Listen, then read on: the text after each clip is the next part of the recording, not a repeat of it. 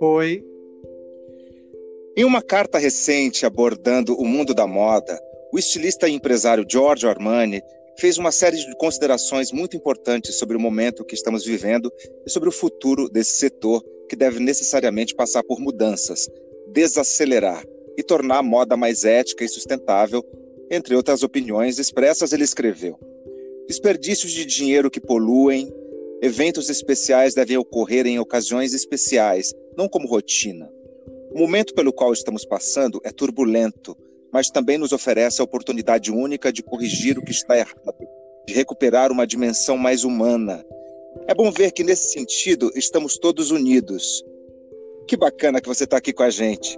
Sinta-se em casa. Eu sou o Dionísio Neto e você está no Dionisíacas. Aqui conversamos sobre arte, cultura, entretenimento e assuntos diversos com convidados muito especiais. Também temos leituras de peças de teatro, microcontos, músicas, poemas e muito mais. O prazer de ouvir uma boa conversa está de volta. Todos os dias, um novo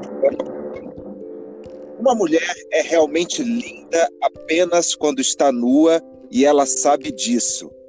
Bom, eu escolhi essa frase do estilista francês André Correge para apresentar o nosso convidado especial de hoje, a lenda, o DJ, modelo, ícone pop, fashion, João Marcelo Rolim, o Andy Warriano, Johnny Luxo. E aí, Johnny, como é que tá?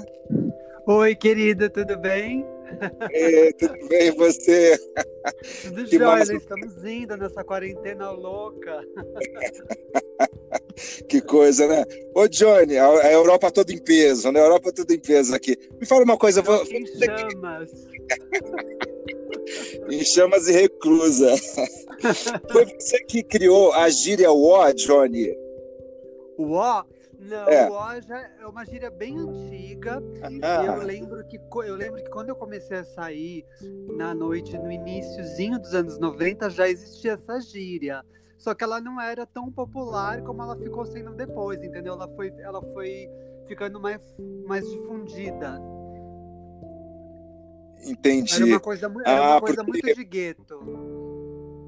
Entendi. Você sabe que nos anos 1990 as pessoas falavam que você tinha inventado essa gíria. Ah, é que as pessoas, na verdade, elas têm o hábito de falar que eu inventei muitas coisas. ah, que bom. Você sabe, uma vez conversando com a Sônia Braga, ela me falou que que o Caetano não escreveu a música Tigresa para ela, que isso não é verdade. Só que ela começou a falar, ela falou que ela roubou, ela falou que ela falou que ela começou a falar isso e aí virou uma verdade. Olha só que loucura. É, não, mas é justamente mais ou menos esse caminho, assim. Por exemplo, às vezes eu encano com certas palavras e começo a falar, falar, falar, falar, eu falo tanto que daí as pessoas acham que eu que criei aquilo. É, é basicamente isso, louca. mas, pô, mas maravilha, porque acaba sendo um tipo de autoria também, enfim, se você é associado a, a essas gírias, né, que são maravilhosas, os seus, os seus hashtags no Instagram são sensacionais, são os melhores. feliz no simples, eu, feliz no simples eu uso bastante. Ah, eu amo também essa. Eu usei muito, muito, muito. Aí agora tipo, eu dei um tempo porque assim, era uma loucura. O que eu recebia de mensagem só com a. Assim, as pessoas me mandam direct assim, feliz do simples, feliz do simples. Às vezes eu não sei nem o que responder. Ai, que maravilha. Ô, Johnny, eu queria saber onde é que você nasceu, onde é que você mora atualmente? Eu nasci, sou nascido e criado em São Paulo. Uh, Paulistano. É, capital, louca. e você quer saber onde eu moro? Digo bairro? É, que bairro? Paraíso. Olha, não poderia ser em outro lugar, né, Johnny? Pois é, menino. Estou a dois Já que tem um bairro com esse nome. que maravilha. Conta pra gente como é que foi a sua infância, como é que surgiu o seu interesse pelo mundo pop, especial pela noite, mais especialmente ainda pela moda e pelo mundo dos DJs? Olha, a infância foi um período bem complicado, porque assim, eu já era basicamente eu de hoje quando criança, né? Na verdade, eu sempre fui eu, não, não teve uma transição. Nasceu pronta, né, amor? Tipo isso. Então, mas isso me trouxe muitos problemas na infância e eu tive uma infância complicada, vida escolar mais complicada ainda, porque era difícil ser eu mesma no mundo das, das outras fias, entendeu? Uhum. que não aceitam, que não entendem, enfim. Aquela coisa toda difícil. Mas enfim. Mas... Anos 70? O quê? Anos 70 a sua, a sua infância. É, na verdade, assim, é, vida escolar, uh, 79 80. O início. É. é. E, enfim, mas aí bobagem, a gente tira de letra, né? Assim, passei por poucas e boas, mas tô aqui linda. Uh, aí, assim, quando eu fiz 15 anos, comecei a meio que sair, ir em festinha, essas coisas, mas não boate ainda. Boate eu comecei a sair com os 16 anos, que daí eu tinha amigos mais velhos que me levavam nos lugares. Eu não tinha amizade com gente da minha idade, eu tinha amizade com pessoas muito mais velhas. Eu não conseguia me relacionar uhum. com gente da minha idade naquela época. Uhum. Então as amigas sambadas já me levavam para os babados todos, entendeu? E aí eu comecei a conhecer os lugares, enfim, ver gente, aquela coisa toda. E aí que eu me interessei pela noite. Eu falei assim, gente, eu preciso fazer alguma coisa para estar neste universo. Daí eu comecei a pensar uhum. o que, uhum. que poderia ser. E aí, quando surgiu a primeira oportunidade, eu fui fazer door hostess da do Senhora Kravitz. Senhora Kravitz, uau. Exatamente, isso em 92. Uhum. Aí a coisa do DJ veio mais pra frente. Então, eu meu início na noite foi fazendo a porta das festas e dos clubes. Então eu fiquei nessas, de, sei lá, de 92 até 97, mais ou menos. Mas, pa mas paralelamente a isso, rolou a história da moda também, que era uma coisa que eu gostava, que eu adorava e que foi acontecendo também aos poucos porque eu tinha um trabalho de dia, eu trabalhava num lugar em Pinheiros, esse lugar não existe mais, que era um acervo de roupas de época, chamava Universo em Desfile. Aham. E aí, você deve conhecer, ou lembrar. E, super! E aí, assim, era um lugar que iam todos os figurinistas de TV, de teatro, produtores de moda, estilistas, enfim, é, atores, atrizes, ia todo mundo lá para fazer pesquisa de figurino, para alugar roupa, enfim. E aí eu conheci basicamente o Alexandre Hershkovich lá. Ele apareceu lá uma vez para para fazer uma pesquisa, enfim, para ver uma roupa. E eu eu acabei recebendo ele lá e tal. Conheci Regina Guerreiro, enfim, várias figuras da moda, jornalistas de moda, enfim. Aí que mais? Espero que tenha alguma coisa que está faltando aí nesse meu raciocínio que eu me perdi no meio do caminho. Pois olha só, o universo de desfile, que legal que você falou, porque a minha próxima pergunta era exatamente relativa a esse espaço maravilhoso que eu lembro, Johnny, a primeira vez que eu te vi foi no universo de desfile. Eu ia lá, eu fui lá com a Mariana Lima, atriz, que a gente estudava no colégio equipe e tal, e ela que ficava falando em brechó, a gente tinha 15 anos. Eu nem sabia o que era brechó, não sabia nem o que era isso. e a gente foi lá e eu fiquei encantado. E você, aquela figura maravilhosa ali naquele, naquele lugar. Puxa, foi uma experiência fantástica. Eu sempre quis comprar aquelas, aquelas, aquela, uma, umas, uns casacos austríacos até hoje é difícil encontrar aqueles casacos austríacos. Você lembra disso? Lembro, eles tinham muita, muitas coisas da Áustria, porque assim, é, na época eram quatro sócios e um dos sócios morava na Alemanha. Então ele mandava muitas coisas que ele ah, garimpava por lá e aí vinham para cá. Então, assim, tinham muitas coisas incríveis, tinha umas roupas meio típicas da, da Bavária. Eram, eram umas coisas muito absurdas. Eu enlouquecia com tudo. Pois é, esses casacos até hoje eu procuro, difícil me encontrar. é, diz que a, Marisa Monte ia lá, me falaram, né? Que ela, ela fazia figurino lá. Não, assim, todos os artistas, assim, em geral, tanto é, cantores, gente de banda, os atores, todos iam lá, era uma coisa impressionante. Que maravilha, que bacana voltar a falar desse lugar, né? Não, é, era, os brechós, não é? Era incrível, incrível, mas assim, e o lugar, ele tinha um acervo foda, assim, sabe? É, não existia em lugar nenhum no, no Brasil, na, naquela época, um lugar que concentrasse em roupas das décadas de 50, 60, catalogado, enfim, era muito precioso.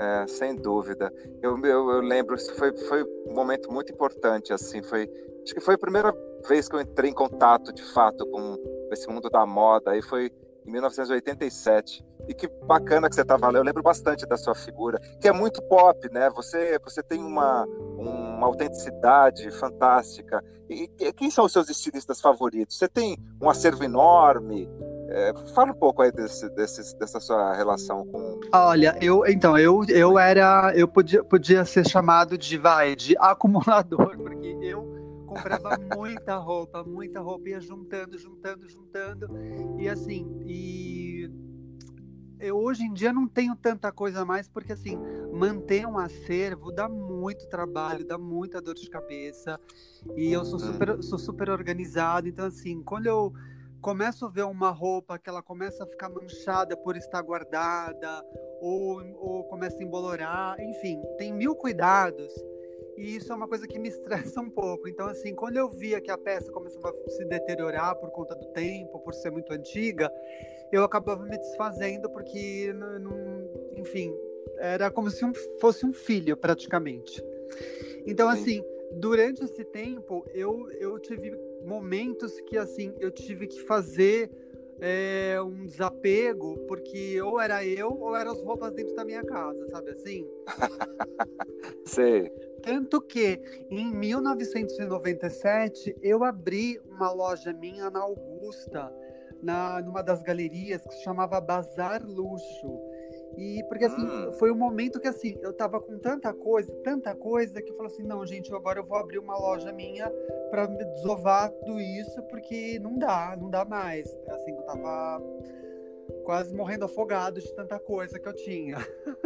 Uhum. Que aí maravilha. Eu, aí eu fiquei com essa loja durante dois anos, aí depois fechei e aí rolou mais um tempo de novos acúmulos. É que é gostoso comprar roupa, né? Ah, eu adoro, né? Tipo assim, é, comprar roupa para mim é que nem, sei lá, uma, uma menina comprar boneca para ela, sabe uma coisa assim? É uma coisa meio de colecionador. É, e também você brincar de, de outras, outras personalidades, né? Outros, outros humores, né? É Exato. muito gostoso, né? E com essa coisa de trabalhar à noite, então era uma liberdade que eu tinha para a cada noite, a cada saída, eu ser uma, uma pessoa diferente, sabe? Ser um fazer um personagem, enfim. E aí as roupas eram um papel fundamental para eu conseguir realizar isso. Por isso que eu Maravilha. roupa. olha só, eu também adoro roupa, adoro, sempre gostei. E olha só, além dessa frase do Correge que eu que eu citei acima, né? Que a, que a mulher sabe que ela. todos os estilistas e eu não falei. O Corregis. Ah, sim. O Corregis é um é. dos meus favoritos. É, eu, pois é, os anos 60, né? Sim. Uhum. Corregis é um dos favoritos. O Thierry Mugler é, um, é um, um, dos que eu amo também. Jean Paul Gaultier. Enfim, ah, tem vários. é, que maravilha. Todos bem, bem dramáticos, né? Sim, bem performáticos. É, que maravilha. E é, além dessa frase do, do aí que eu falei, né, que ele fala que a mulher, ela sabe que, que ela, ela é mais linda nua, né? Hum. E o Yves Saint Laurent também dizia que a roupa mais bonita para vestir uma mulher são os braços do homem que ela ama e que para todas as outras, as outras ele estava lá à disposição, né? E o Dior, o Dior, o Dior dizia que nenhuma mulher elegante é escrava da moda muitos dos grandes estilistas, eles falam essas frases muito parecidas aí sobre a moda, que, que a moda é importante, mas não é tão importante, né? Que mais, mais importante é o amor, é, enfim. Ah, é que você, eu, eu acho que, que são, na verdade, assim, eu considero, eu amo todas essas frases, mas assim, eu considero frases de efeito, porque assim, Uhum. Na realidade, a gente sabe que não é bem assim, entendeu? Porque todas viviam ou vivem do comércio, entendeu? Tem que vender os babados. Tá certo, lógico. Senão não dá para pagar a conta da Maison, louca. a conta altíssima, né? Exato, Chanel que o diga. em euros. É, o Reinaldo anda dizendo atualmente que tem muita roupa no mundo. Eu vi que aí a, a, a Galisteu perguntou para ele: mas isso não é um tiro no seu pé?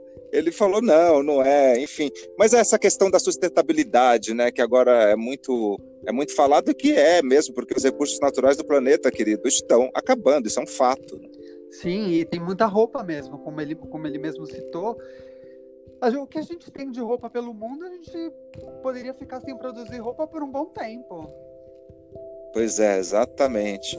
E reciclar brechó. Brechó, é, é, assim, eu moro aqui em Perdizes e aqui tem vários brechós. Ah, eu, eu fuço bastante, eu acho coisas tão maravilhosas que eu não acredito que existam, sabe? É, é mas é uma um preço... delícia mesmo. É uma delícia. Por um preço ótimo também, né? Sim. E qual foi a maior loucura que você já fez assim por uma peça de roupa? Você já fez alguma loucura desse tipo? Ah, já fiz várias, várias. Ó, as, as, prime as, primeiras loucuras eram na época do Universo em Desfile. Então, para você ter uma ideia, tinha mês que eu ficava devendo para eu não ganhava salário, porque eu pegava tudo em roupa. Entendi. E, aí, e, era muito engraçado, tipo assim, ai, quando chegava no final do mês, aí vinha a hora de fazer as, de prestar as contas, aí a FIA chegava para mim e falava assim, olha, esse mês você está, ficou devendo tanto.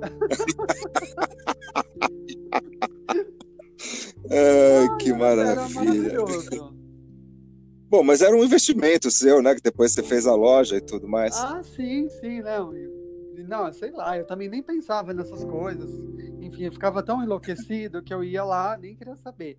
Chegava uma roupa, eu já grudava, pegava, separava e ia separando. pois é, eu já fiz, eu fiz muitas loucuras assim, mas é, hoje vendo, porque assim, a, essas, essas roupas de super grife são extremamente caras, né? São pouquíssimas pessoas que podem pagar, né? Sim, a, sim. Hoje, hoje, em dia, é, Hoje em é. dia eu acho uma. Hoje, além de inviável, eu acho que também é, não precisa, gente. Né? Sei lá. Pois é. É, porque muitos, muitas das pessoas que, que consomem é, a haute couture são, são mulheres de Dubai, né? São pessoas, são pessoas ligadas ao petróleo, né? Exato. É uma partilha ínfima, né? São as filhas e... das as mulheres dos árabes lá, dos magnatas, dos sheiks, enfim, essa gente. Pois é, são as poucas que consomem. Mas as outras aqui, ali na, na região do Paris, você não vai a Paris, mas você pode ir ao Paris, comprar os tecidos e pedir para as costureiras fazerem, né? Enfim. E me fala, eu vou muito a Paris. Johnny, a ironia é um dos maiores sinais de inteligência. A sua visão do mundo tem sempre uma pitada de ironia. Você acha que a ironia é uma forma elegante de se ser mal? Talvez uma, uma sei lá, uma versão bem humorada também. Pode destilar um veneninho rápido. É, eu, ah, eu, eu amo ironia. Acho assim, eu, eu super me identifico, né? A louca. mas, mas, isso não quer dizer que eu seja uma pessoa maldita, né? Uhum. a loira má, a loira má. Exato. É, pois é, é porque de fato a ironia, né? O Machado de Assis é super conhecido pelas fantásticas ironias que ele, que ele tinha a respeito do mundo, é você não aceitar o mundo do jeito que ele se apresenta, é você ter uma. Porque o mundo depende, a realidade depende de quem vê, né? É, tem um ditado oriental que fala que um sábio e um ignorante não enxergam a mesma árvore, né? Nunca. Então, né? Total. Cada pessoa vê de um jeito. É, e a ironia é o fato de você não, não, não achar que, que a realidade é dessa maneira, como como é imposta, principalmente nos tempos atuais, né? Onde cada vez mais a massa é guiada por, por coisas tão toscas e, e primitivas, né? Exatamente, as redes sociais estão aí para provar exatamente isso que você acabou de falar. Às vezes você posta, você vê um post lá que tem um determinado significado, mas a grande maioria não entendeu o que, que, que quer dizer aquilo. E às vezes é a coisa mais simples do mundo, entendeu? Isso acontece é. diariamente, eu fico chocado. É chocante, é chocante, está cada vez pior. O mundo piorou muito desde a última vez que a gente se viu, Johnny. Muito, mas você sabe o que? Outro dia eu estava conversando com umas amigas minhas exatamente sobre isso, que assim, todo mundo achava que depois que a internet veio para todo mundo, tudo ia ser mais legal, melhor, só que não, porque assim, as, as ferramentas de pesquisa estão todas aí, super fácil pesquisar, que era muito diferente de pesquisar na minha época de 30 anos atrás, entendeu? Porque a gente não tinha. Eu sou da uhum. geração antes da internet. Então a uhum. gente. Ai, como que você pesquisava música? Como que você pesquisava moda? Como que você pesquisava imagem? Era diferente, tudo era diferente nesse sentido. Mas não quer dizer que era pobre, entendeu? Ao contrário de hoje, Exatamente. as pessoas hoje têm acesso a qualquer coisa. Agora eu te pergunto, só, ninguém vai atrás, as pessoas não estão nem aí, principalmente os mais novos. Exato. É uma pobreza que eu fico é. chocado. É, o Antunes Filho ele falava muito que tem muita, é, é muita informação para pouca formação, né? Exatamente. Isso está crescendo muito mais. É, se você não, se você não tem um olhar educado, é, uma sensibilidade educada, né? Porque sensibilidade se educa, você, você não sabe exatamente o que você falou, você não sabe o que fazer com tudo isso, né? Pois é, e também assim, um, misto disso com falta de interesse também, sei lá, um comodismo. Ai, sei lá, são várias coisas. Eu fico chocado, assim, muito chocado. É, e uma saturação também, eu acho, né? Tá, é uma overdose, sabe? Tem uma overdose. É, mas enfim, né, evoluiu para isso e agora a gente está vivendo essa época onde a gente vai de fato viver uma nova, uma nova década, né? Que começa o ano que vem e é uma nova era também, né? Os novos anos loucos estão vindo aí, Johnny. Não, total, assim, é um misto de competição com porque assim, uma que dá mais close que a outra, é... eu fico bem. Você vai ver, depois que isso, que, isso, que isso passar, as pessoas vão vir com tudo. Você vai ver. Você adora viajar, né, Johnny? Eu já vi é, você é, posta suas viagens e você postou uma. Você foi para Coreia, né? No Instagram. O que, que te levou para ir para Coreia? Pop, como é que é a sua relação? Ai, não, não, na verdade, assim, viajar, adoro viajar desde sempre. Uh, aí, assim, a minha história com a Ásia começou, sei lá, no começo dos anos 2000. Fui para o Japão a primeira vez, em 2004. Uh, ah, eu, na verdade, fui para lá para tocar na inauguração de uma loja, que era quando a Alexandre Rascovitch abriu loja lá. Que aí, é, não, foi incrível. Aí eu lembro que depois disso eu fui para a China e aí, o último que faltava, né? Faltam outros lugares ainda que eu não tive oportunidade de ir, mas eu pretendo. E aí, o terceiro lugar era a Coreia. E aí, eu fui conhecer a Coreia do Sul. E. Ah, não sei, eu me sinto super em casa nesses lugares. Eu acho que eu não tenho descendência asiática, como muita gente acha, por causa do, do meu olho semi que eu nem acho que é muito puxado. Mas enfim, e sei lá, foi uma experiência incrível na Coreia. É... Eu, eu não fico assustado pela. Porque tem muita gente que fala assim, nossa, mas você vai, você vai para um lugar tão diferente que você não sabe nada do idioma, você não vai conseguir ler as coisas. Eu acho que a graça justamente é essa. Você ir para um lugar que você não entenda absolutamente nada, mas você consegue entender muita coisa de outras maneiras, né? Na verdade, pois é. Eu sempre me, me guio muito pelo meu olhar. Eu acho que olhar e feeling, na verdade, entendeu? Então, está escrito ali, mas você consegue sacar de alguma maneira.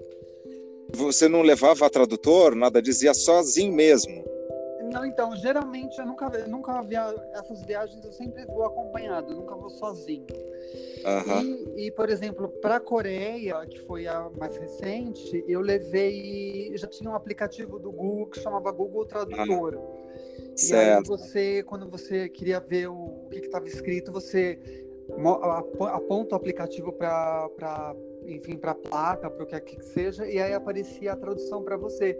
Mas olha, o problema é que nesses grandes centros, a maioria tem placas em inglês, então isso não uhum. é um uhum. problema, entendeu? E eles mesmos a, ah, falam mal e porcamente inglês, mas falam. Então, não é que você vai ficar é, isolada, dá para se virar.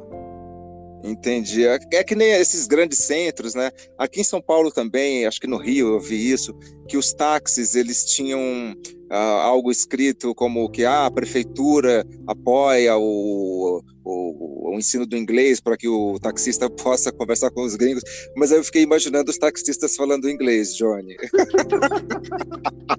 mas, mas você sabe que eu já peguei uns, inclusive, tá, tanto taxista quanto motorista de Uber, que tem uns que falam, dizem que falam inglês, espanhol. Uhum. Tem uns, uns pajus, assim. É, o Uber, tudo bem, porque o Uber é muito uma questão de, de quebra econômica, né? Que muito, né, muitos advogados, engenheiros, sim, etc., sim, exato. perderam os empregos, né? Então, pessoas com formação, né? Exatamente. Mas os, Não, eu... os cansei de me surpreender em Uber, assim, tipo, quando você entra, daí, assim, lá, a pessoa começa a falar alguma coisa, você fala assim, gente, que, que dicção é essa? A pessoa falando super bem, daí você sabe que, obviamente, ela aquele não era o, trabalho dela, que ela tá ali por, né, por um drama da vida.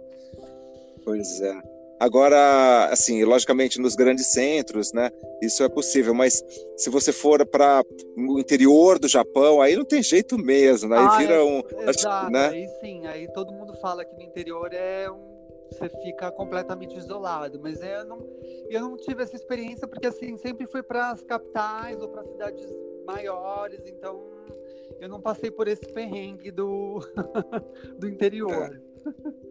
É, e a gente, na verdade, essa, esse tipo de, de relação, ele remete muito ao, ao passado, né? Como, como que eram as primeiras viagens né, da, da, Sapiens eram essas, né? Tinha que se virar, né? Era, era na mímica mesmo que o negócio andava. É.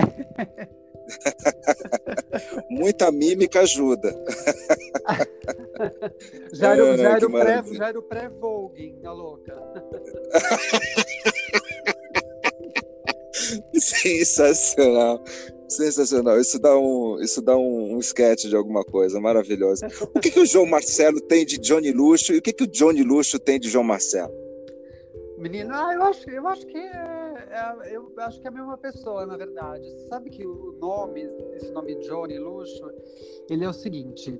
Quando eu comecei a sair à noite, uh, bom, João Marcelo, assim, era minha mãe que me chamavam desse nome quando iam me repreender. Uh, caso contrário, era, só me chamavam de filho. Na escola, ou era João ou era Marcelo. E aí, no, quando eu comecei a ser à noite, é, sei lá, as pessoas me chamavam de Johnny, porque achavam que João Marcelo não era muito careta, muito formal e não tinha ver. Então, ficou Johnny. E aí, luxo foi exatamente aquilo que eu te falei, essa coisa de as pessoas acharem que eu inventei algumas gírias, só que não, de tanto eu falar, é, foi a mesma coisa. Eu falava muito luxo em determinado momento. Falava luxo, luxo, luxo. E aí a Bebete Indarte, que era Sim. uma das donas do Massivo, Sim. ela me falou assim, ai, cadê... um dia perguntaram para assim, cadê a Johnny? Aí a, ela falou assim, qual? A Luxo? E aí ficou Johnny Luxo. que maravilha. É, é genial, né? Você já traz o luxo no próprio nome, isso é sensacional. Exato. e me fala uma coisa, como DJ, é, que gêneros que você toca? O que, que te atrai mais desse gênero? Assim, você, você produz também as suas músicas? Não, não produzo. Eu já tentei produzir alguma coisa, mas assim, é, é complicado e assim, tipo, toma muito seu tempo, assim. Se fosse para produzir música, eu só teria que fazer isso porque não ia me restar tempo para fazer outras coisas. Porque, nossa, é uma loucura os, os programas de computador que tem para fazer produção musical. É. Então, hum, assim, talvez eu me eu até me aventure a fazer isso mais para frente, mas agora eu não eu não tenho disponibilidade para isso, é meio babado, mas eu, eu, mas eu morro de vontade. É, de repente uma parceria, né, com outro DJ, né? Ah, sim, não, isso, isso, esse tipo de coisa eu já fiz, assim, tipo assim, às vezes eu, eu escrevo uma letrinha, gravo uma capela e aí dou para algum amigo que seja DJ produtor de música e ele produz uma base e a gente faz uma brincadeira. Esse tipo de coisa eu já fiz. É, porque no, nos anos 80, né, quando começou tudo isso aí, o, os DJs eles faziam os, os remixes, né, do, dos hits e tal, e aí e eles apresentavam os seus próprios, né, a sua visão dos hits, né? Exato, é. Né? Maravilhoso. E, e era uma forma também, naquela época era uma forma dos artistas divulgarem a música deles para o grande público, entendeu? A Madonna, inclusive, foi uma que fez muito isso nos anos 80. Ela ia nas é. boates em Nova York com um tape de uma música que ela estava trabalhando, dava para o DJ tocar para ela queria ver qual que ia ser a recepção do público. Danada, não. Madonna é. demais. Adoro a Madonna. Olha só, as pessoas nas baladas, a partir das 4 horas da manhã, isso aí eu já fiz essa conta né, anos de experiência. A partir de 4 horas da manhã, elas começam a falar as coisas mais desconexas e absurdas do mundo. E apesar de trabalhar na noite, você tem uma pele, Johnny, impecável. Como é que você administra a detonada que a noite dá no corpo e o skincare? Olha, eu vou complementar essa primeira, o que você falou no início. Por exemplo, a Sim, gente claro. que começa a falar coisas exóticas às quatro horas da manhã. Hoje em dia, já tem gente falando coisas desconexas à meia-noite e trinta. Eita, nós! Porque, olha, eu quando eu tô tocando, eu vejo cada coisa que eu fico assim, apavorado. Agora, o segredo da cutis é assim, é aquela velha coisa, né? Todo mundo sempre acha que assim, ah, quando você trabalha na noite, então você se acaba, você bebe pencas, você fuma pencas, você usa, você se coloca pencas. Só que assim, gente, quem me conhece de verdade sabe que eu não faço porra nenhuma. Então assim, eu nunca fumei, eu nunca bebi, eu nunca me droguei, nunca, eu nunca tive essa fase na minha vida e nem vou ter. Então, isso é um dos grandes fatores que fazem com que eu esteja super conservado, com a pele boa, enfim. claro, pois a, genética, é, a genética ajuda também. Né? Ajuda, né? Os creminhos também, né, amor? Creminhos, mas o, o creme mais fundamental é o protetor solar. É, pois é. E, e você, você. Quantas vezes é, na noite, assim, por semana? Como é que é a sua rotina como DJ? Então, bom, ah, bom, agora durante a quarentena, né, estamos de férias. É, agora não tem, né, é, é, before. Mas, assim, normalmente, uh, por exemplo, sexta e sábado, toda sexta e sábado tem, tem festa, eu tenho as residências nos lugares, né, que é quando você toca fixo no, nos lugares, e aí rolam eventos esporádicos durante a semana, não, não necessariamente nesse horário da meia-noite às seis, mas mais cedo.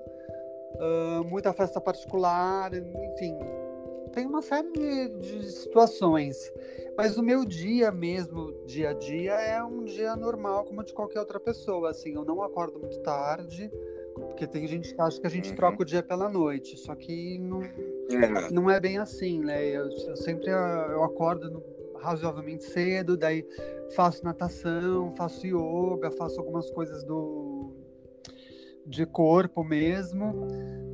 Sempre fiz, na verdade, eu acho que isso é importante, né? Uh, fazer, aí faço supermercado, vou na lavanderia, cuido da casa. Enfim, um misto de, de dona de casa com. Com artista, né, Johnny? Com é. artista.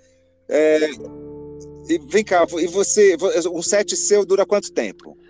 Você tem isso ou não? Tem, tem. Ó, geralmente nos clubes, ele assim, ele tem duração mínima de uma hora até três horas. Mas, mas a, a, ultimamente eu tinha tocado em, em torno de uma hora e trinta a duas horas. Aí, uhum. assim, quando é festa particular ou eventos privados e ou corporativos, esse tempo é uma, um pouco maior. Então, é assim, depende. Às vezes eu toco três, quatro, até cinco horas. Uau, bastante. É, bastante. E, e você faz assim, tipo, você, é, você toca um pouco numa casa, depois vai para outra na mesma noite, ou você é fixo um Sim, dia? Tem isso, isso acontece bastante. Às vezes eu tô tocando... Uhum toco em duas, três casas numa noite, assim. É corrido porque assim, você acaba de tocar, tem que ir correndo para outra e assim vai. Pois é. É igual, é igual, e... é igual o show de drag. É, é a vida da noite, a famosa vida da noite, vida noturna. E as baladas, eu acho que elas vão demorar ainda para voltar, né, Johnny? Provavelmente só depois da vacina, né? Como é que você acha que? Acho que sim, né? Depois da vacina ou, ou depois que tiver a imunização de gado, enfim, né? Como é que é isso? Olha, você sabe que assim, é, depois que começar a rolar essa reabertura do comércio, é, casa noturna, cinema, teatro, essas coisas todas que envolvem muita gente, vão ser as últimas coisas a, a ter uma flexibilização. Mas eu acho que isso também vai, vai partir muito do tamanho do, do lugar. Então, por exemplo, eu acho que lugares com acima de tantas pessoas eu não, não tenho exatamente essa, essa, esse dado, mas acho que assim, geralmente lugares que comportam mais de 300 pessoas, eles entram numa categoria X e lugares menores entram numa outra categoria. Então, por exemplo, acredito que bares eles consigam reabrir antes das casas noturnas. Então, por uhum. exemplo, se eu tocar, se eu tocar em, se eu tocar em algum bar, por exemplo, que seja pequeno, pode ser que eu volte a trabalhar antes. Por conta é... disso. Uhum. Pois Mas é. Os lugares maiores vão demorar um pouco mesmo para abrir. Não sei como é que vai ser isso, não. É, porque é, é um lugar, são lugares fechados, né, sobretudo, né, com pessoas sim, que estão drogadas, né, que estão bêbadas, que não estão nem aí, vão espirrar mesmo, né? Sim, então... né? Elas, elas, podem até ir de máscara, mas depois do, do segundo drink um abraço. É, é, é, é complicado, né? Mas assim, as, assim, como essa doença ela já foi direto no, na elite, né? Já foi direto no, nos super ricos, então, obviamente, as vacinas estão mais aceleradas, né? E já tem aí a Oxford é, já anunciou uma para setembro, mas logicamente isso demora. Vai ser para o ano que vem, né? Que os especialistas estão falando. Mas como pegou assim, bateu na bunda dos ricos, obviamente a coisa anda mais rápido, né? Sim, sim, não, total. Assim, eu já, essa semana mesmo eu vi uma notícia que o laboratório Pfizer estava fazendo testes já em humanos de uma tal vacina que seria pro, pro coronga. Vamos é. ver, né? Então também é, torcendo é, pra essa coisa ser rápida também. É, eu acredito que, que vai ser, vai ser né? Como é muito dinheiro envolvido, né? Esses laboratórios, assim, eh, são máfias, né? Porque você sabe que eh, muitas doenças têm cura, só que não é interessante para o laboratório que, se, que saia a cura, porque senão o laboratório quebra. Então, é, são, são máfias, né? O Fernando Meirelles fez um filme sobre isso, o Jardineiro Fiel, não sei se você assistiu. Sim, sim, não, é terrível, super. É terrível, é terrível. O que, mas, que é mas luxo? Você sabe que é bem isso é. mesmo. Eu sempre falo para uns amigos meus que assim, gente, tem ah, várias curas existem, só que estão todas claro. bem guardadinhas lá na Suíça, trancadas. É, é porque senão quebra o laboratório, entendeu? Exatamente. E, é, bom, tem teorias da conspiração que dizem que são vírus criados em laboratório, mas olha, a gente não sabe, é tão terrível o capitalismo que é, é bem a cara do capitalismo acontecer isso, né? Criar um vírus para poder vender remédio. É, é terrível, é terrível. Ah, eu também, eu também não, eu não duvido de nada, não. Elas são capazes de tudo. De tudo! ah, que maravilha. O que, é luxo para você, Johnny? Em que momentos você é básico? Ah, luxo para mim acho que é liberdade, uh, liberdade, privacidade e tempo. Tempo, não? É. Bom, tempo, o tempo é agora a gente está sobrando, né? A gente está vivendo Estamos luxuosos. e básico, você, é, você é básico? Você usa um jeans e uma camiseta, assim? Uso, não, de dia, assim, durante a semana eu sou super básico. Entendo. Jeans, camiseta, jeans e moletom, roupa de ginástica, essas coisas. Não, eu, antigamente eu me montava o tempo inteiro, assim, mas agora, depois eu meio dei uma desencanada, só me monto mesmo para questões profissionais. Entendi, só pagando, né? Me paga que eu vou. Exato. Maravilha. Eu vi alguns desfiles icônicos que você fez para o Alexandre, em especial um que você tinha um cabelo com penas, né? uma saia enorme de tule, né? lá no Ibirapuera. Exato, foi impactante. Foi, foi, não era nem São Paulo Fashion Week ainda, era Morumbi Fashion, que era pré-São Paulo Fashion Week. Esse, esse, essa roupa que você viu foi um, um, no desfile no verão de 96. Exatamente, 96. É. Foi quando eu conheci o Alexandre, que ele fez o, um figurino para uma peça minha. A gente era tão novinho, a gente era muito jovem. Éramos, né? não, é, não é, éramos muito jovens. Mas esse, esse desfile, de fato, é, foi muito impactante, né? Você entrando. Foi o Kamura que fez aquele, aquele foi, cabelo foi o Kamura, com penas? cabelo. Era o moicano é, de penas. Moicano de que imagem maravilhosa. E era uma saia de tule, né? Que você tinha gigante. É, assim, eu era, era, de... era, um vestido, era um vestido de tule, meio inspirado em um vestido de debutante gigantesco, assim, parecia um repolho de tão grande que era. era demais. Os desfiles do Alexandre tinham. Ainda tem, né? Mas é, quando ele apareceu mesmo, assim, era uma força. Você fez o primeiro desfile dele, né? De formatura. Fiz, Fiz o desfile de formatura na Santa Marcelina, que era super legal. Eu tava com. Eu usava uma camisola gigante, eu tenho fotos disso. É uma camisola gigante que era inspirado numa camisa de força. E aí eu usava uma, uma plataforma gigantesca no pé e entrava segurando um forceps com uma boneca né, nesse forceps. Era muito engraçado. Isso. É, uma imagem, imagem forte, né? Bem, bem marcante. Assim. E você falou que você teve loja, tal. Você nunca teve vontade de criar uma coleção? Você já criou é, fazer parceria nesse sentido, assim? É, eu tenho vontade, assim, mas não, nunca fiz nada de fato, assim. Sempre, assim, eu sempre tenho, eu tenho muitos amigos de moda e tal, então o máximo que eu faço às vezes é opinar, palpitar, ai, faz isso, faz aquilo, nananã. mas nunca cheguei a fazer uma, uma colaboração de fato, assim. Mas eu, eu tenho muita vontade de fazer. Olha, uma coleção Johnny Luxo para C&A seria incrível, hein? Fica a dica. Por que não? é, olha só, a vida noturna, né, vive de altos e baixos, né, são ondas, né. Os anos Sim. 1990 tiveram um boom, né, foi incrível. Depois caiu bastante, mas é, você acha que a cultura clubber nunca morrerá enquanto existir uma linda montada? Ah, eu acho que não. Eu acho que isso é uma coisa meio que, sei lá, constante. Porque eu acho que enquanto existir é, noite, festa, vai ter essa linda se jogando. Vai ter, né? Um desejo, né? Um desejo do, do, do ser humano esse, né? Exato. De, e assim, né? e, brilhar. vejo isso pelos mais jovens também, porque assim, as novas, as pessoas estão saindo cada vez mais jovens. Então, uhum e não é que elas não têm interesse, elas continuam, elas querem sair, querem se jogar. É, enfim, a, e a infinidade de opções que tem hoje em dia de festa é muito grande. Então, é, eu acho que essa coisa é. não, não vai morrer.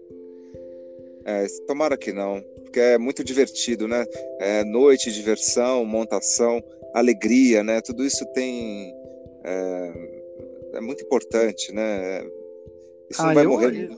Eu amo, gente. É... Não tem coisa melhor. Maravilha.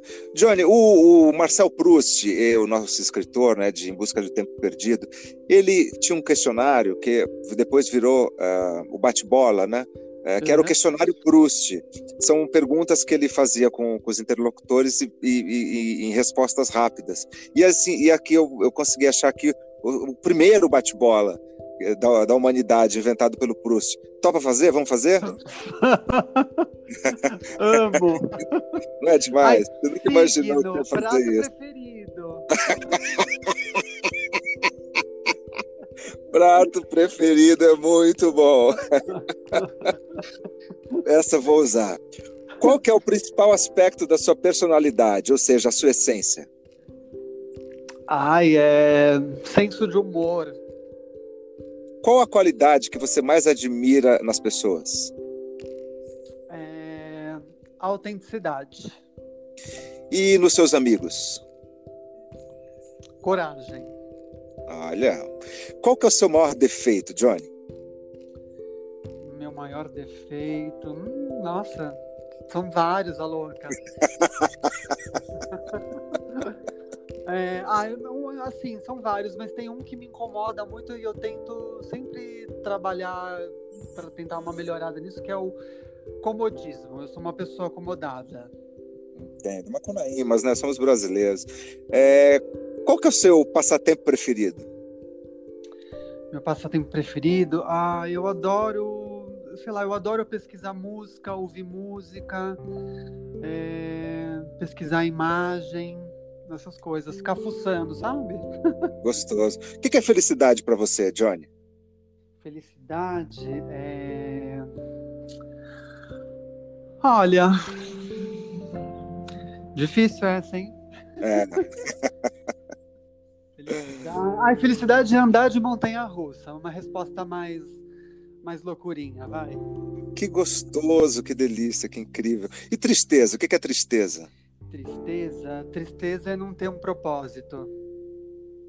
Ah, é ficar perdido, é. né? Se você não fosse você, Johnny Luxo, quem você seria? É... Ai, ah, já, eu sei lá. Você diz é uma pessoa conhecida ou, sei lá, uma profissão? Uma pessoa, não, uma pessoa, uma pessoa, uma pessoa que você conheça, é, não, não, não necessariamente famosa. É, ai, pera, gente. Olha. ah, eu acho que eu seria muitas coisas, gente. Muitas pessoas, sei lá. É... Deixa eu ver. Ai, gente. Hum... Vamos, vamos para a próxima. Depois você pensa numa aí que vem. Tá. Que lugar que você gostaria de, morrer, de morar, Johnny? Morar? Ah, olha, eu moraria em vários lugares. Eu moraria, sei lá, eu moraria no Japão, em Tóquio. Eu moraria em Paris. É, simplesinha ela, né? É... É. moraria em Londres. Mas moraria em São Paulo também. Eu adoro São Paulo. É, São Paulo é fantástico, é uma cidade incrível. Aqui tem tudo, né? Tem um pouco de tudo, um pouco do mundo todo tem, tem aqui, né? Tem, é muito bom. Eu gosto muito. Não acho que a gente deve, não perde muito, não. É. Qual que é a sua cor favorita? Cor favorita é... é. Preto. Você tem algum escritor favorito? Hum... Não específico assim, não. Ah, igual que personagem igual, favorito? Pergunta assim, aí me fala um, um disco favorito. Eu falo, gente, pelo amor de Deus, né? Não tem, Você né? me matar, né? São vários. São vários. Qual que é o seu personagem favorito na ficção? É, olha, de, por exemplo, em novela, vilãs. Eu adoro, por exemplo, a Odette Reutemann e a Laurinha Figueroa amo muito. é, no cinema, eu adoro a, o personagem da Sigourney Weaver no Alien, que ela faz a Tenente Ripley. Sim, maravilhosa. Amo. Amo e me vejo, alô. Que... Quais são os seus heróis na vida real? Você tem algum? Heróis? É... Tem, tem sim. É... Acho que meus pais, pouco. É... Ah, vou, vou deixar nos meus pais. Que maravilha. E você tem uma ou mais palavras favoritas? Muito, Fora muitas, muitas. muitas palavras. Muitas expressões, muitas hashtags. Tem alguma nova aí? Manda uma nova aí. Uma que você tem usado mais recentemente. Fora o prato favorito, que é maravilhoso. Prato preferido. ah, olha, uma que eu tenho usado muito ultimamente é atenta. Hashtag atenta. Atenta. É, hashtag protegida. Né? Porque agora com essa coisa da pandemia, né? A gente tem que estar protegido o tempo inteiro. Não é? Né? Com certeza. Maravilha. O que, que você odeia, Johnny? O que, que eu odeio? É... Hum... Olha, eu, por exemplo, eu odeio trânsito. Eu acho que carro era uma coisa que podia realmente desaparecer da face da terra, a louca.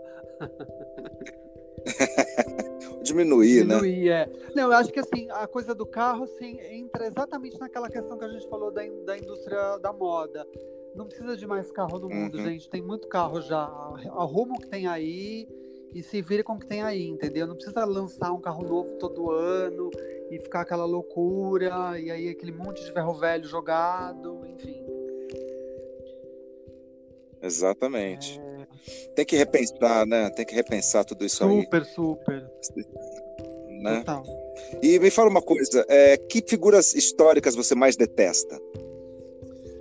Ave Maria, gente, da, ah, esse, esse povo da, da ditadura militar todo, quando eu vejo esse, esse bando de kakura, eu fico com um bode, me dá um bode, sabe? Aí, É não, terrível, uó, uó. é terrível, é terrível.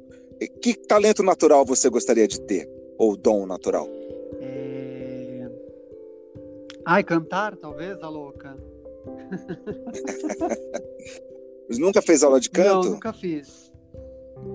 Mais uma para você ver. De repente você gosta. É, é, é muito bacana. Não, na verdade, na- Né? De repente você descobre uma nova. Mas né? acho que eu não, não faria nem pra, pra querer cantar, na verdade. Eu faria, na verdade, pra melhorar a dicção, sabe? Aprender uns truques pra fazer com a voz, esse tipo de coisa. Não, não, é demais. Você vai se surpreender, é o máximo. Você, é um outro tipo de conhecimento, autoconhecimento que você, que você adquire. Assim. é, sim, eu é muito bacana. Eu tenho super curiosidade. Né? Faz aí que vai ser bom. Se quiser, te indico uma, uma professora boa. Como é que você gostaria de morrer, Johnny? É, dormindo, né? É, lógico, né? e como é que tá seu estado de espírito agora? Olha, acho que eu tô bem tranquilo, viu? Assim, tudo bem, né? Durante, assim, eu já, eu já tô trancado dentro de casa há 51 dias. Então, assim, nesse, nesse meio tempo agora eu tenho refletido bastante. Então, assim, claro, tem dias que você acorda normal, tem dias que você acorda super animado e tem dias que você acorda meio jururu, entendeu? Então, assim, mas fazendo as contas, eu tô num saldo bem bom, assim. Tipo, acho que eu acordei em Jururu umas duas vezes só nesse meio tempo. Entendi. E o cabelo, você tá, você mesmo corta ou tá deixando Não, o crescer? cabelo eu mesmo corto. Eu, dou, eu pego, quando me dá louca, eu pego tesoura lá, dou uma picotada e tá tudo certo. Não tem esse problema. Que ótimo. Você tem algum lema, Johnny? É... Ah, tem um, le- tem um lema assim, é, como que é? Deixa eu lembrar. Vão-se os anéis, ficam-se as mais lindas. Que maravilha. Johnny, alguma pergunta que eu não fiz que você gostaria de responder? É... Ai, gente, pera. Ah, não, acho que você perguntou tudo. É, a gente falou de um tudo. É, falamos bastante, fomos para vários lugares, né? Sim. Maravilha, querida. Você queria, gostaria de deixar suas redes sociais para os ouvintes acompanhar seu trabalho mais de perto, no Instagram, né? Johnny É, Luxo. Instagram é Johnny Luxo, arroba Johnny Luxo, daí tem o Twitter, que é Real Johnny Luxo, ah, e tem o Facebook também, que acho que é, tá lá, é Johnny.luxo. Maravilha, Johnny, meu querido, muito obrigado por essa entrevista muito divertida, Agora, maravilhosa. posso te fazer uma pergunta, eu, a louca? Claro! Qual vai ser a primeira coisa que você vai fazer quando rolar o relaxamento da quarentena? Olha, espero voltar a fazer teatro, né? Que é o que mais eu sinto falta de fazer é, de- do palco, né? É exatamente isso. É terrível para um ator não fazer teatro. É terrível. É, imagino, não. Faço ideia. É isso que eu vou Ai. fazer, porque é isso que dá sentido, né? Dá sentido à minha vida. Ah, que delícia. Bom, a gente tem que torcer para que as coisas, sei lá, é, aconteçam de uma forma ok para todo mundo e que todo mundo consiga retomar a sua vida, né? Com certeza, claro. Bom, e, e- certamente também irei em algum lugar te ouvir tocar. Ai, por favor, eu vou adorar. Ai, pode, Maravilha, meu uma querido. coisa que eu quero falar que acho que de repente pode, pode Fala, ser amor. interessante para as pessoas. Sempre as pessoas sempre me perguntam, pedem dica de, de alguma coisa e tal e assim, agora, como a gente está com bastante tempo livre, eu tenho assistido bastante, bastante filmes, revendo uns clássicos e tudo mais. E aí eu assisti uma minissérie agora semana passada, que está no Netflix, que chama Hollywood. E eu tô indicando. Ah, sim, eu Eu tô indicando para todos os meus amigos, assistam, que é super. É uma delícia, é, é leve. Enfim, eu sou fã do trabalho do Ryan Murphy. E, enfim, eu tô indicando isso para todo mundo. Que a, e essa série Maravilha. fala sobre a indústria cinematográfica de Hollywood dos anos 40, daí tem vários babados, mistura ficção com realidade. Eu acho que as pessoas vão, no geral, têm gostado. Ótimo, ótima dica, vou assistir. E bom, já que você falou em Netflix, aí eu quero também te indicar uma série que eu atuo, que é uma série francesa que a gente fez para o canal Plus, com direção do Julien Rosselier, chamada Crime Time. Ai, que É, mara! é, é Crime Time. É, é uma série curta, você assiste, você vai gostar. São, acredito que só quatro epi- episódios. Tá no Eu Netflix? faço os dois primeiros. Netflix, Crime Time. Nós fomos indicados ao Emmy e eu faço uma cena com a Barcelona. Com a Barcelona, não, com a, com a, com a Pantera. Com a Pantera. Ai, que incrível! que maravilha! Olha, eu vou ver hoje. Incrível. Tem- Veja, Crime Time. É uma cena, é, é o máximo. Assim, é uma série. É falada em português, mas ela é toda francesa. É, é, é o roteiro francês, direção francesa, tudo francês. Super bacana a série. A gente, pô, foi indicada ao M, né? Não é, não é- não é pouca Quando, quando coisa. que vocês gravaram? Acho que já faz uns dois Ai, anos. que legal, Dionísio. Eu vou ver hoje. Veja, veja, depois você me Vou, vou conta. ver e vou te falar depois. Tá bom, amor. Muito obrigado, querido. Imagina, eu que agradeço. Adorei falar com você. Bom, espero que a próxima vez Que a gente se fale seja pessoalmente. Com certeza será. Bom, no próximo programa eu entrevistarei o ator e diretor Leonardo Ventura. Se você quiser interagir com o programa, sugerir convidados, assuntos, o que mais desejar, pode enviar uma mensagem de voz. E se você gostar mesmo, compartilhe nas suas redes sociais. Você também pode ouvir o Dionisíacas em várias plataformas, como o Anchor, o Spotify, o Google Podcasts e agora também no iTunes e Apple Podcasts, entre muitas outras. Eu sou Dionísio Neto e você ouviu Dionisíacas. Um beijão enorme, até o próximo programa e Evoé.